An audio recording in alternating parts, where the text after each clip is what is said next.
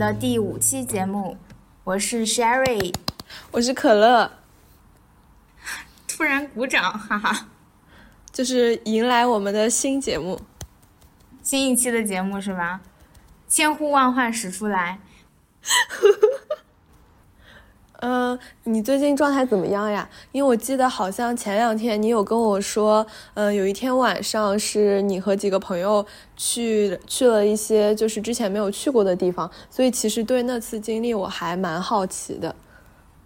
哦，那次经历啊，呃，就是就是呃周六的时候嘛。其实上一周我的状态非常不好，因为工作比较忙，然后整整个心情绪就是。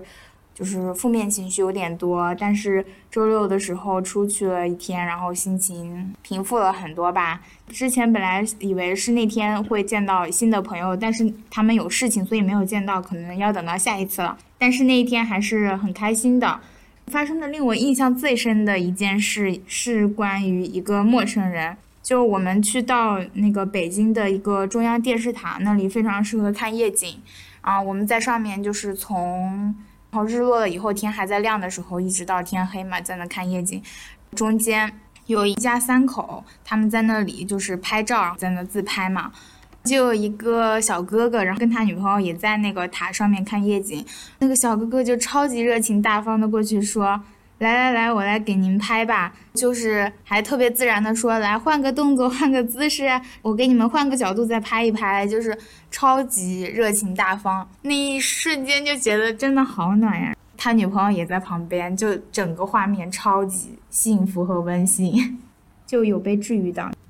嗯，对我也遇到过类似的情况，就是我前两周的时候有一次是去呃顾村公园拍樱花嘛。嗯，在拍的时候，因为需要有一个人去打反光板啊之类的，呃，这个时候就有几个路过的叔叔阿姨，好像年纪也应该在四五十岁吧。看到我们就是我和摄影师两个人很辛苦的在这边打的时候，然后他们就就是直接走过来问我们需不需要帮忙，然后甚至还指导我一些姿势啊，然后怎么怎么打这个光会比较好看呀之类的，就特别热情。我当时也感觉就是整个人被治愈到了。对啊，就是来自陌生人的善意。那其实你在那其实你在问我之前，你应该想分享的不是这个吧？对，我就是被你说到这个陌生人，然后想到了我最近其实状态也跟你可能差不多吧，就是类似刚进入一个工作环境，所以很多东西要适应，再加上。呃，前阵子就是呃室友说他要搬出去住嘛，然后又给我增加了一个新的难题，就是搬家找房子。所以当时就是可能也赶上换季，自己心情又不是特别好，然后就又生病，嗯，就觉得好像自己有的时候是需要再重新去想一下，就很多事情的一个时间的规划和安排吧，不然当所有的事情真的。偶然的，但是同时发生的时候，就还是觉得有点应接不暇。那我们就进入今天的正题。我们今天依然是像往常一样要聊一本书，这本书的名字叫做《如何不喜欢一个人》。那从这个名字我们就可以看出来，这一期我们是要聊关于感情和亲密关系的一个话题。关于这个话题。就是我们要聊这个话题的话，你整个人的心情是怎么样的呢？其实一开始我们在选这本书的时候，我就觉得，呃呃，他对我的状态应该是有所启发的，因为他是如何不喜欢一个人嘛，我就觉得好像我在前面二十多年的时间里，也经常陷入那种。就是非常执着的去喜欢一个人，我也想着这本书是否能给我提供一些有用的建议，关于，但是我当时也不了解它的内容哈，在看完之后，我才知道它里面有很多关于就是把对方先打造了一个就是恶情人的这种人设，在看之前，我觉得他可能就不基于这种前提，是告诉你在很多情况下你怎么样，就是嗯。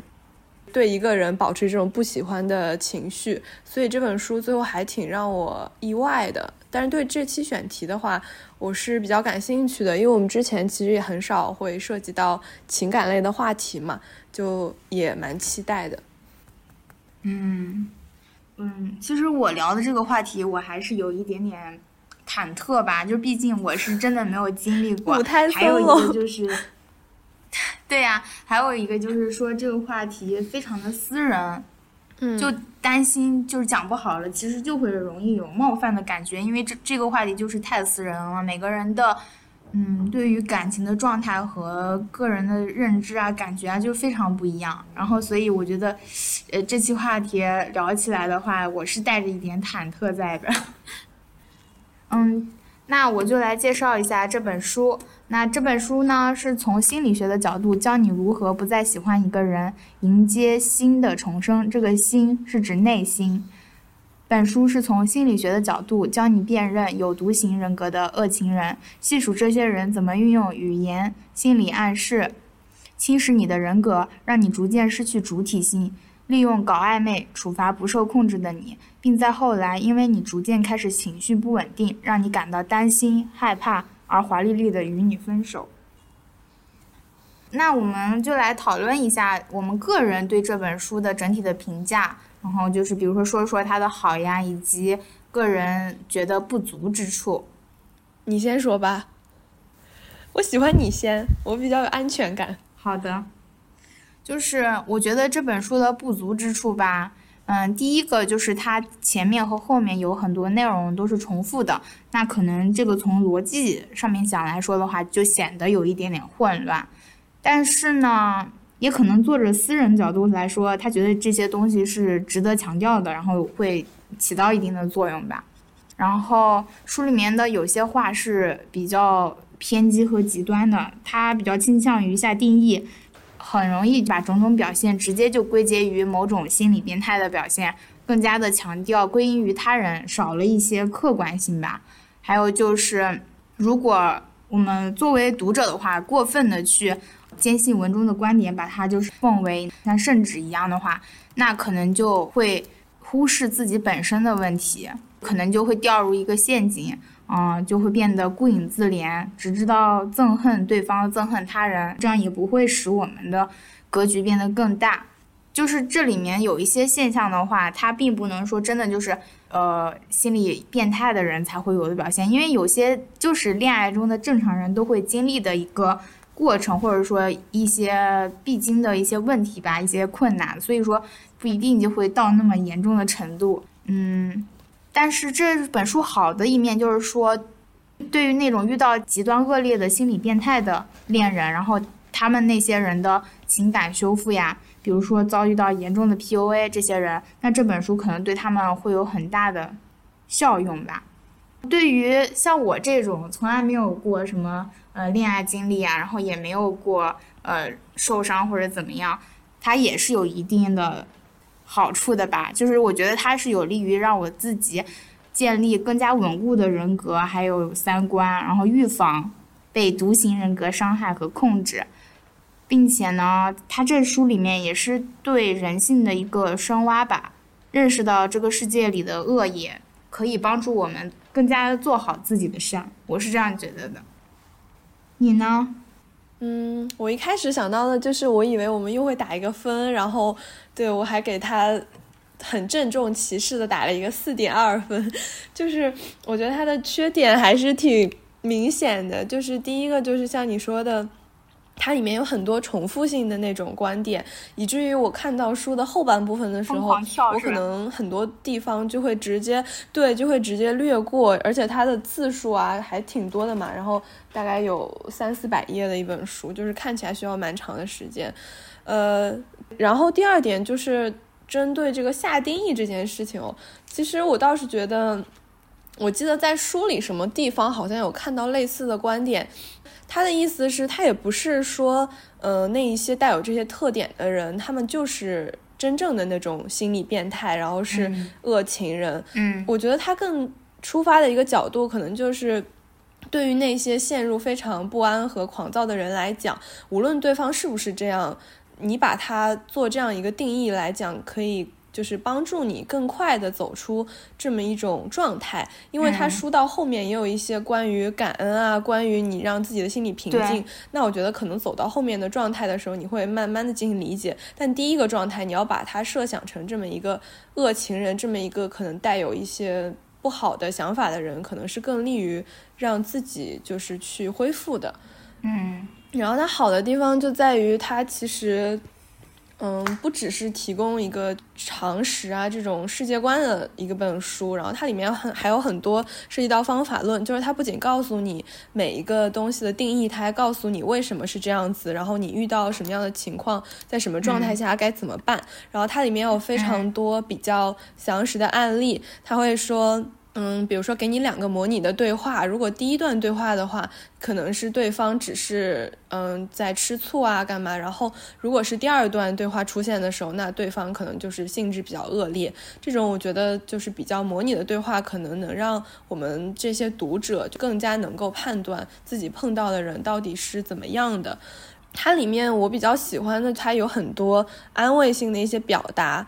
他会不停的在告诉你，嗯，去寻求帮助的你其实并没有狂躁，并不是自己就是现在在恋爱中这个非常不好的一个状态的人，你只是因为碰到了一个不好的人才造就了现在这个你，你是可以有力量去挣脱这种关系的。我觉得对于我们来讲，可能这些话并没有说起到非常大的作用，但是对于那些真的在经历就是像你说的很深的 PUA 的。伤害的这么一些人来讲，我觉得这些话其实对他们来讲是很有激励的一种力量的。是的，是的，就是我之前看过，就是一个在国内很有名的一个心理方面的咨询师，然后他叫李松蔚，他其实针对就是之前那个北大被 PUA 的那个现象也有过一次。发表的相关言论啊，它就是其中说的最重要的一点，就是你你要知道你是自由的，你是可以选择离开的，这一点就非常重要。就是重要，嗯，可能对于我们没有经历过的人就觉得这个不需要被强调，但是对于陷陷入那段有毒的关系中的人的话，真的很重要。嗯嗯，对的。那我们就从这个书的具体的内容来聊一聊，我们有感触的点，或者是我们觉得。有待商榷、有争议的点都可以。嗯，我觉得里面有很多观点。哦，对，也是关于这本书最开始的评价里面，我忘记讲的一点，就是我看的时候有一个比较深的感觉。我觉得这本书可能对于有过情感经历的人，或者是哪怕你周围的人有过比较多的情感经历，然后你知道这些事情的人来讲，有一个更大的帮助。因为它里面，比如提到有一些情景，我觉得。就是虽然我是有过恋爱经历的人，但是如果某些我没有经历过的情景，可能我是没有办法去，就是去推想对方是以什么样的心态来说这种话，然后我该怎么办？就是对这些东西，我可能就直接略过了。然后里面他第一个提到的，我记得的比较深的就是第一章提了一个恒定量的一个概念。这个恒定量的意思呢，就是。就是一个参照系吧，我觉得对我来说，就这个恒定量的标准，就是它可能是一个人，比如说你的母亲、你的某个密友孩子，或者哪怕是已经过世的亲人，或者再甚至说养的一个宠物都可以，就是它是代表一种力量，比如说善良、慈悲、同理心，这种就可以成为你的恒定量。因为当你有了恒定量之后，你可以拿恒定量给你带来的感受和这种。恶情人或者某些不好的人给你带来的感受做一个对比，因为恒定量给你带来的感受应该就是不会感受到紧张、狂乱或者是嫉妒，而且他们跟你说话的时候，你不会时刻的觉得很提心吊胆，你也不需要花很多时间去嗯思考啊分析他们的一些行为和举动。我觉得这个参照系对我来说是比较有用的，就是当我在遇到一些。嗯，或者说我回忆起之前遇到的一些给我带来不好的情感体验的人的时候，我在拿他们和我想到的，可能对我来说就是我之前关系非常好的一个，在我实习期间的一个老板，可能我想到他，他带给我的就完全是这种，呃，不紧张、放松又很温和的一种情绪。对，就是拿他来作为这个恒定量来跟其他人对比，就能帮助我去建立一个体系，去判断。嗯，到底谁是这本书中所谓的这种恶情人？哦，这个恒定量这个这个话题的话，我也是有嗯标注。我觉得它在每个人的生活中，它都是可以起到一个嗯很好的作用吧。就像书里说的，就像一个温柔的嗯守护灵，它充满了明亮的色彩，可以为你的心灵带来平静。对我来说的话，可能我没有一个特定的一个人可以作为我的恒定量，但是我是有，嗯，像这个书中说的是存在于你心中，但是又高于你心中的一个力量，嗯它可以是你最为向往的一些品质。那对我来说的话，我心中的恒定量就是善良，还有同理心。嗯这些对我来说就是我心里的恒定量，就是什么时候我觉得这些都是最重要的，它在我心里的优先级排序最高的。包括我交朋友呀，或者是说我去判断一个人，我觉得这个应该是基本具备的品质，所以这些品质就是我的恒定量。它确实也是像书里说的一样，哪怕你觉得自己身上简直承担了整个世界的重量，你的恒定量也会一直在那里提醒你，你还不曾陷入疯狂。对我，我就想到，可能跟我们刚刚聊的一样，这种恒定量就是类似那种，当你的生命中有非常多的杂乱无章和一些不好的情绪的时候，它可能就是一个治愈你的一个事情，然后是指引你人生的一种希望吧。是的，是的，就是生活中总是要有一个信念，然后那个信念可以给你带来希望吗。嗯，然后第二章的话，它好像主要讲的就是，嗯，这个捏造的灵魂伴侣给我们的一种诱导过程。然后这一章的话，你有记下来什么想分享的点吗？嗯，这一章的话，我其实是有记他这个很简短的概括了一个人他嗯 PUA 的一个过程嘛。他是说，心理变态会把你调教成他们想要的完美伴侣，只需要短短的几周时间，他们就能掌握你生活的全部，用欢愉消费你的身体，消磨你的意志，让你最终成为他们无休止的索取赞扬和仰慕的来源。但是要做到这一点，你首先得和他坠入爱河才行，这样你才会对他们的一切要求都敞开心扉。在这个过程中，有三个最主要的步骤：理想化的吹捧、间接劝诱以及突破底线之前的试水。你觉得他这里概括的怎么样？对，就好像是完比较完整的那种实施 PUA 的过程，在我理解。是的，真的有把它映照到我周周围，或者说我曾经嗯看过的、看过的一些情感关系，我没有亲身经历过，但是我真的看了很多，不管是情感类的案例，还是文章啊，或者是周围朋友的，真的都有，都可以映照出来。他们真的就是说，就是在无形之中会慢慢的去消消磨你的意志，然后他就是会把你的你的优点可能都会让你觉得是你自己的缺点似的，就是会有这种很神奇的变化，让一个人就是慢慢的去消消费你、消磨你。那你来说一下吧，就是关于这个，就是下一个是有提到关于对自我认同的侵蚀这一块，你有要讲的吗？嗯，我在这一章里面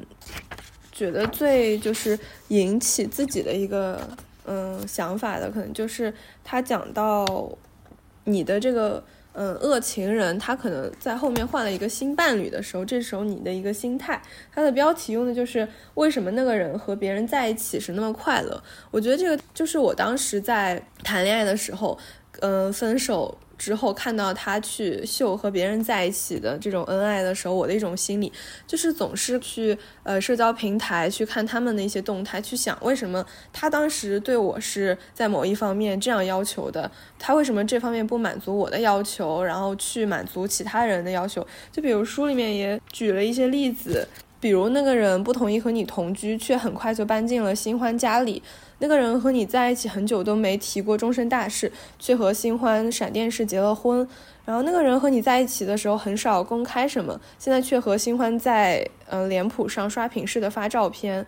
我觉得这种心态是可能大部分人或者是很多在恋爱中的人都会遇到的。分开以后就总是忍不住的那段时间去关注他的动态，然后去想为什么他对你没有做到的，他对别人都做到了。书里面对这一块也有一个解答，他说，而那个新欢受到的特殊优待，其实并不能代表你有什么问题。就算你的表现一直完美无缺，他也会找个理由抛弃你的，因为他们对新目标有两个目的：第一个是把对方塑造成长期可靠的关注和仰慕的来源；第二个是用新目标得到更多的爱，让你感到嫉妒和自卑。这个时候，他就讲了一句金句：“期待那个人的新感情出问题，纯属浪费时间，这完全没有任何意义。虽然你肯定会短暂的感到满足，但你的负面情绪并不会因此而消失，因为你的自我价值感依然建立在别人身上。”对我觉得这句话就是我想就是记下来抄在床头的那种话。感觉恋爱中其实特别不好的一种状态，就是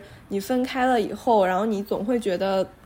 他这样抛弃了我，那是不是他和别人在一起？他是一个渣男，他是海王，他也很快会去，嗯，抛弃别人，总期待着他们和自己有相同的结局。但是这其实都是一种把自我价值感建立在别人身上的表现，因为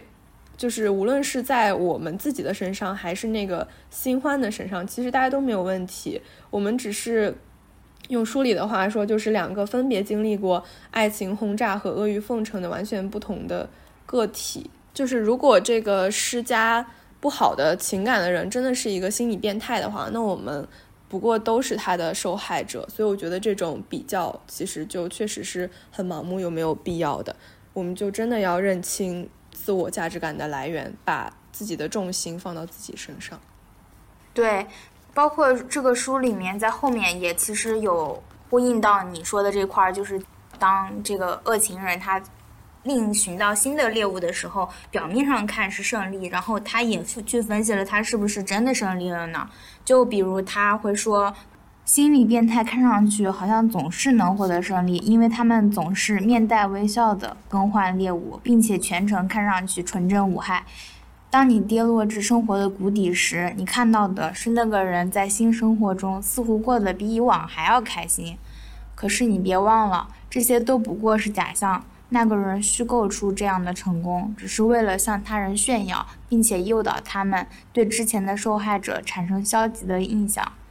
这才不是真正的胜利者应有的作为。这是一个输家在绝望地向他人和自己证明，他终究高人一等。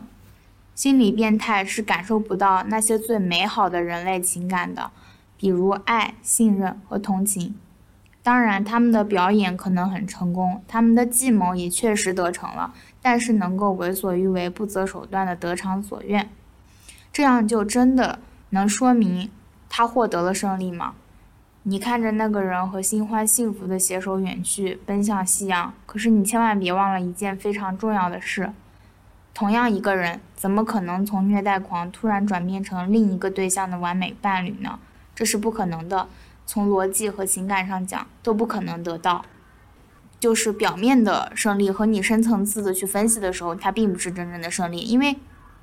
不管怎么样，他都是感受不到那些最美好的、最真挚的人类的情感的。我觉得这一点其实他是很可悲的，他整个过程中就是有在利用别人，然后来抬高自己的那种。我觉得他从开始到结束不是真正的一幸福的人吧，所以也是。挺可悲的，对他们的那种心理力量的来源，可能不像，可能是那些感受到美好啊，还有爱啊这些瞬间，他们的心理来源，也许就是在不断的从别人身上来，通过摧毁别人来获得自己的一些快乐吧，如果称之为快乐的话，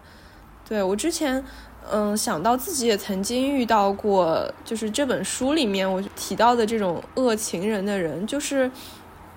好像他讲出来他的每一任都是，嗯，有各种各样的问题，他们可能是劈腿，或者是在情绪上处理不好自己的情绪，非常的狂躁，就之类的。但是好像他自己就是一直都没有什么问题，就是说每次当他分手的时候，他可能都是。嗯，先要摧毁对方，让对方表现出来一种防卫、一种愤怒，然后在这个时候他再说是因为对方的这种不好造成了他想分手，但其实这种分手可能是他其实心里早就在几周、几个月前心里就做好的一种打算，他就是要把对方的这种负面情绪对逼出来，然后。他好像成为那个受害者，他的朋友、他周围的人都觉得他是受害者，这样也方便他去寻找下一个目标，因为这个时候他还能得到别人的同情。对，当时因为我遇到的人就是他可能在分手之后，马上呢就去寻找其他的异性的这种同情，然后去包装成他受了伤，然后但这个时候他好像又很快的可以开始一段新的感情。因为我就是那个也许被他用来打算开始新感情的一个对象，但他很快的又陷入一种冷漠，然后又去再和其他的人产生这种所谓的感情。就我觉得书里面提到，可能这个故事里面的我就是书里面提到的那个他暂时找到的一个替代品，或者说暂时找到的一个过渡期的这么一个人。但其实说白了，对于这样的人来讲，对于这样一个。恶情人来说，好像无论是哪一个人，对他们来说其实是没有区别的。对啊，我觉得他们好像是通过不断的获得新的猎物来获得自己的成就感吧。对的，所以我说，当看了很多人的就是事例啊之后，你真的会发现书里面某一些情节的描写是可以非常完全的去对应上去的。在这一方面，就觉得读到这本书还挺惊喜的。嗯。对，那下面还有说到关于自省和不安全感，然后这一块儿的话，你有标注吗？没有，基本上每一章只有一块儿。嗯嗯，就是这个自省与不安全感，它里面关于独处这些，真的是现在这个社会非常，嗯，就是大家都非常有共鸣的话题。那我就来讲一讲，就是他有说。我们生活在一个快节奏的世界里，到处都是惹人分心的元素，所以比起在晚上花点时间回想白天发生的事情，我们更愿意在电视里或者网络上消磨时间。这作为休闲消遣来说无可厚非，不过这也会让我们错失一些自我提升的机会。你独处时也有很多事情可做：冥想、写日记、绘画、做园艺、烹饪、散步、锻炼、听音乐。这个清单可以列得很长很长。嗯，我想说，你你是一个能享受独处的人吗？嗯，我觉得我是一个有有一些惯性的人，就是。呃，我自己一个人就单身的时间比较久的时候，我是能非常充分的享受到独处的快乐。虽然有的时候也会就是大家开玩笑说哦，单身太久了，我觉得嗯，想要一个小哥哥一起玩呀，干嘛的，就是也会这样开玩笑。但其实自己是非常享受这种状态，就是那种一直单身一直爽的那种快乐。如果是在某一个恋爱中的时候，可能我就。自己独处的时间确实会被压缩，因为就觉得两个人在一起，哪怕就是待着，可能也嗯非常开心。对，但是我觉得这倒也不是一种害怕独处，就是仍然可以独处，但是可能不同的时期，就是大家获得这种快乐的来源会有所区别，以至于他的惯性会影响到在刚分手的时候，也许也会不习惯独处，就是习惯应该是需要一些。时间来改变的，嗯，但我仍然觉得独处就是能保持独处的状态，是一种对自己调节的比较好的心态。因为书里面有讲到的内容，就是如果在独处的时候没有必要的去总是期盼一段，嗯，或者是总是想要或者是迫切的追求一段恋爱的到来，因为这样的话其实不太有利于我们去就是真正的擦亮眼睛去寻找一个伴侣吧，就是太。急于求成的心态反而可能不是很好。嗯，我就是我对于独处的状态跟你还挺不一样的一点，就是我现在是属于过度依赖独处，就是我有的时候当我不独处的时候，我会感觉到不舒适。就比如有的时候跟很多的同事坐在一起，然后他们都在聊天，我也会很自然而然的融入其中跟他们聊天，但是我知道这不是我想要的，然后我就会排斥。然后当我可以。不跟他们在一起的时候，我就会去选择不跟他们在一起。就是我，我就是有点过度依赖独处。我觉得我现在的状态是，然后甚至都有一点点奇怪。但我记得我之前有看过一个理论，就非常非常久之前，肯定你也听过，就是每个人的那种力量的来源不一样。有些人是通过和其他人相处来获取自己的力量、自己的更新，然后有些人则是他在一个人的时候才能给自己充电。我觉得这个东西好像，嗯，没有一种绝对的好坏，更多的就是我我只想说，可能是有太多人不能给我力量，所以。我就觉得跟他们去那个搜索的时候有一些消耗时间和精力，就是我觉得我我觉得能给我带来力量的人，大家都还挺愿意去相处的，嗯，主要是人不对吧？嗯，对，我觉得可能人都比较复杂，而且就是可能也不单单的说，就是某一个人就只能从独处或者是从和其他人的交集中获得一种能量，可能还是一种动态的平衡，但每个人。对于每一种状态的需求的量是不一样的吧？但是，嗯，我觉得关于深度对话这件事情，就是能带来能量的那种对话，我觉得都一定是比较深度的对话哦。可能在，呃，日常中的话，一个人他可能是可以深度对话的，但是你要跟他达到那个状态，达到那个进度的话，也挺难的。那还有就是生活中可能有很多人他根本都没有这个能力，或者说没有这些，呃。深入的思考，所以他也没有办法达到跟你更加深度的沟通和对话，然后给你带来更多的能量。对，对，就是我觉得，呃，这个应该和两个人之间的，包括当时的一个时间，两个人各自的状态，还有这个人到底是否能跟你去碰撞出这种深度对话都有关系。就也许他是在比如说相对疲惫的一个社畜状态，那这种深度的对话就。也许难以发生，那我觉得更多的人应该还都是有自己的一些思考，但是他选择展示的对象可能是不一样的。是的吧？也许吧。嗯，就是怎么说呢？我有的时候，嗯，表现出来我想要聊的深的时候，会显得有点不合时宜，严肃是吧？对，嗯，对。所以，我还是觉得，嗯，最近来说的话，我觉得我自己跟自己对话，或者说我从播客中，然后就是去有一些呃这种对话，仿佛是在跟他们对话的感觉，会对我来说更能汲取能量吧，就相比日常中的一些对话，嗯。对，因为我觉得这样会更有选择性，就是你一定会去选那些你听得多的，然后自己习惯的一种交流的频率和在某一个领域有自己见解的人，而不像日常生活中，可能很多人只是遇到，但你们其实并没有一些深度的连接，哪怕是就你和播客这种心灵上的连接，可能也不会产生。嗯，在第三章和第四章，它主要讲的就是我们该怎么疗伤，以及在重新获得自由之后要做的一些事情。然后这两章的话，它的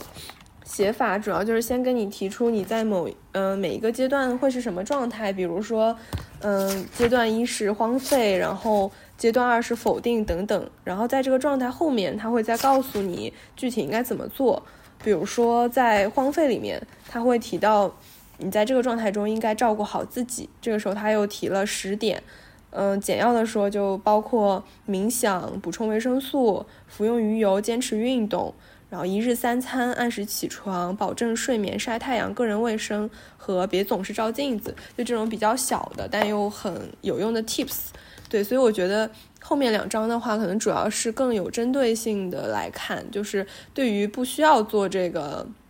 心理疗愈的人来讲，就是大概了解一下就可以。但是对于自己确实身处在某一个阶段的人来讲，他可以更有针对性的知道自己该怎么做。所以这两块我也看的是比较快的。嗯，这些我也没有仔细看。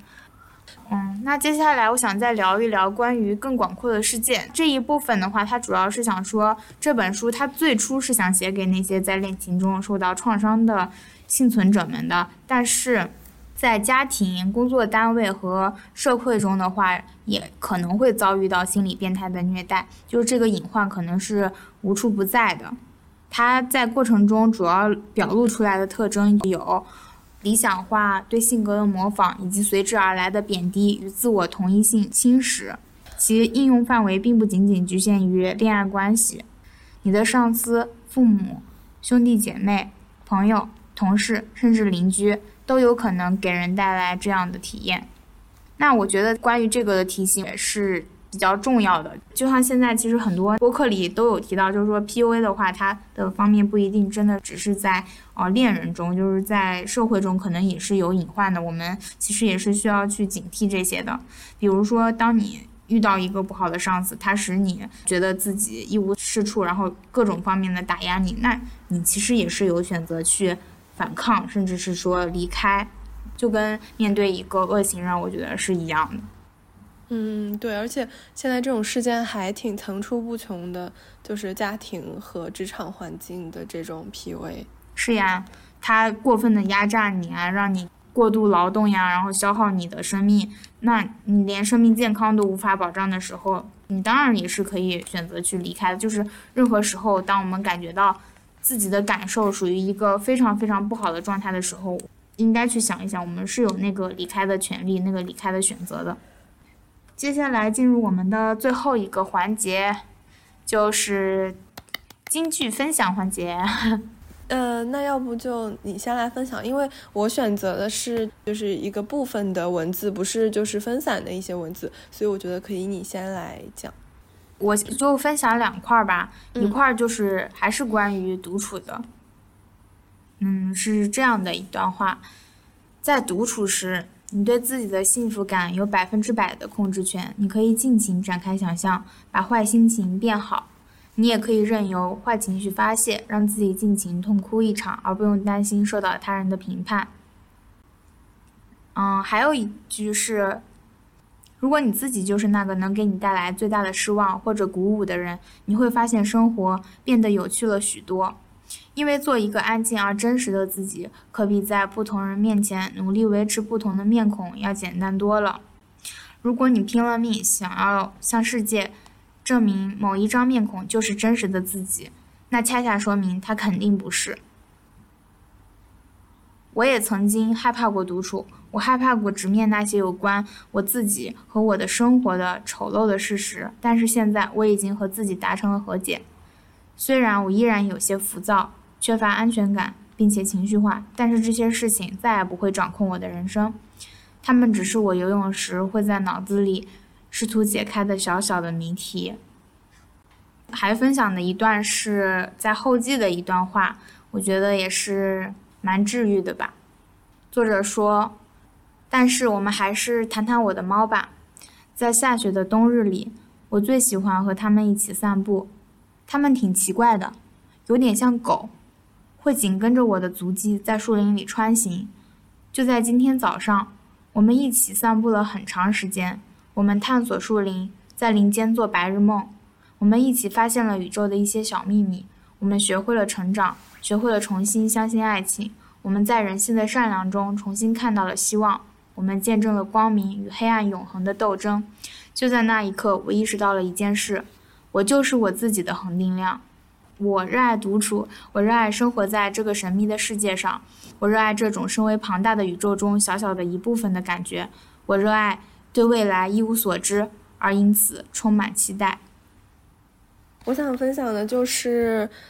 呃，它里面有一个恶情人退散保证书。嗯，就是当有新成员加入他们的这个在线互助社区的时候，他们要签署的保证书，它的目的是在于强调自尊的重要性，以及鼓励保证人建立更健康的情感关系。就是如果你能照下面的简单条款坚持下去，就能找到远离有毒性人格的恶情人的永远的自由。它一共是有。十条，其实我觉得在看到这些条的时候，我会发现自己在恋爱里面其实也具有某些潜在的可能成为这种恶情人的一些特质，所以我觉得这一份条约对我来说不仅仅是对于警惕自己碰到这样的人，也是对自己做事情的一种警惕吧。第一条就是我永远不会向人低三下四的乞求，任何把我置于那种境地的人都不值得拥有我的心。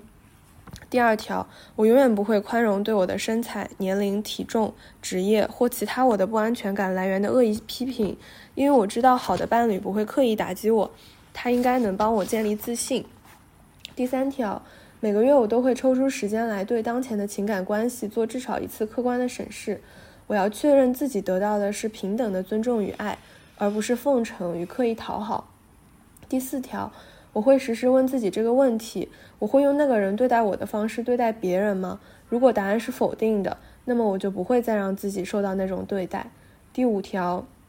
我会永远相信自己的直觉。如果我对恋情有了不好的感受，我不会压抑自己的想法，并不顾一切地为伴侣开脱。我会相信自己。第六条，我知道单身远远好于被牵扯进一段有害的情感。第七条，如果伴侣对我用一种居高临下、尖酸刻薄的态度说话，我不会容忍。与我真心相爱的伴侣不应该用高人一等的态度面对我。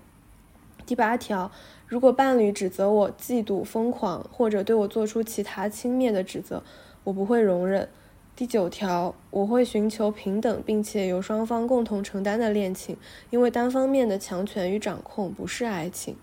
第十条，如果我对执行以上的步骤感到不确定，我会寻求朋友、互助论坛或者心理咨询师的帮助。我不会在冲动之下做出决定。